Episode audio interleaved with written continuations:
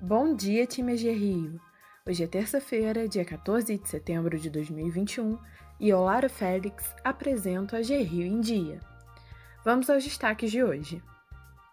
Resultados 2021 Já está disponível na intranet a matéria sobre os resultados de 2021. Entre os meses de janeiro a agosto deste ano, o volume de crédito foi superior a todo o ano de 2020. Até o momento, foram disponibilizados 156,6 milhões de reais em operações para 8.762 empresas e empreendedores. Não deixe de conferir a cobertura completa dessa conquista tão importante para a agência.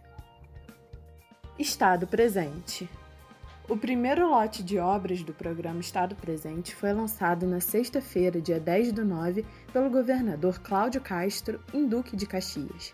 A cidade da Baixada Fluminense é a primeira a receber as obras de infraestrutura do programa do governo estadual e executado pela Secretaria das Cidades. Os dois primeiros bairros beneficiados com as obras de pavimentação e drenagem são Campos Elíseos e Parque Eldorado, com um total de 40 quilômetros de intervenções. Ao todo, o programa Estado Presente vai beneficiar cerca de 200 mil moradores no município.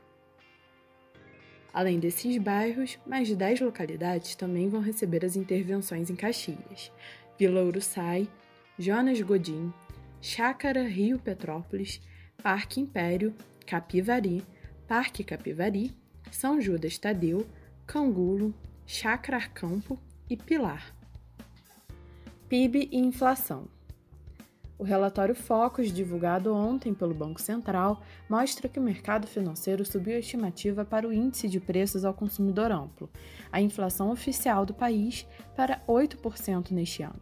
Ao mesmo tempo, reduziu a previsão de crescimento da economia. Os dados foram levantados na semana passada em pesquisa com mais de 100 instituições financeiras. Para a inflação, a expectativa do mercado para o ano de 2021 avançou pela 23ª vez seguida, passando de 7,58% para 8%. Já a estimativa do PIB reduziu de 5,15% para 5,04% em 2021. Para 2022, o mercado baixou a previsão de alta do PIB de 1,93% para 1,72%. Covid-19 Cinco estados brasileiros não registraram mortes no domingo dia 11. São eles Acre, Amapá, Rio Grande do Norte, Roraima e Sergipe. Nesse mesmo dia, o Brasil registrou 292 mortes por Covid-19, com um total de óbitos chegando a 586.882 desde o início da pandemia. Dessa forma, a média móvel de mortes nos últimos sete dias ficou em 473. Em comparação à média de 14 dias atrás, houve uma queda de 30%. Ficamos por aqui, pessoal. Um ótimo dia de trabalho a todos e até amanhã.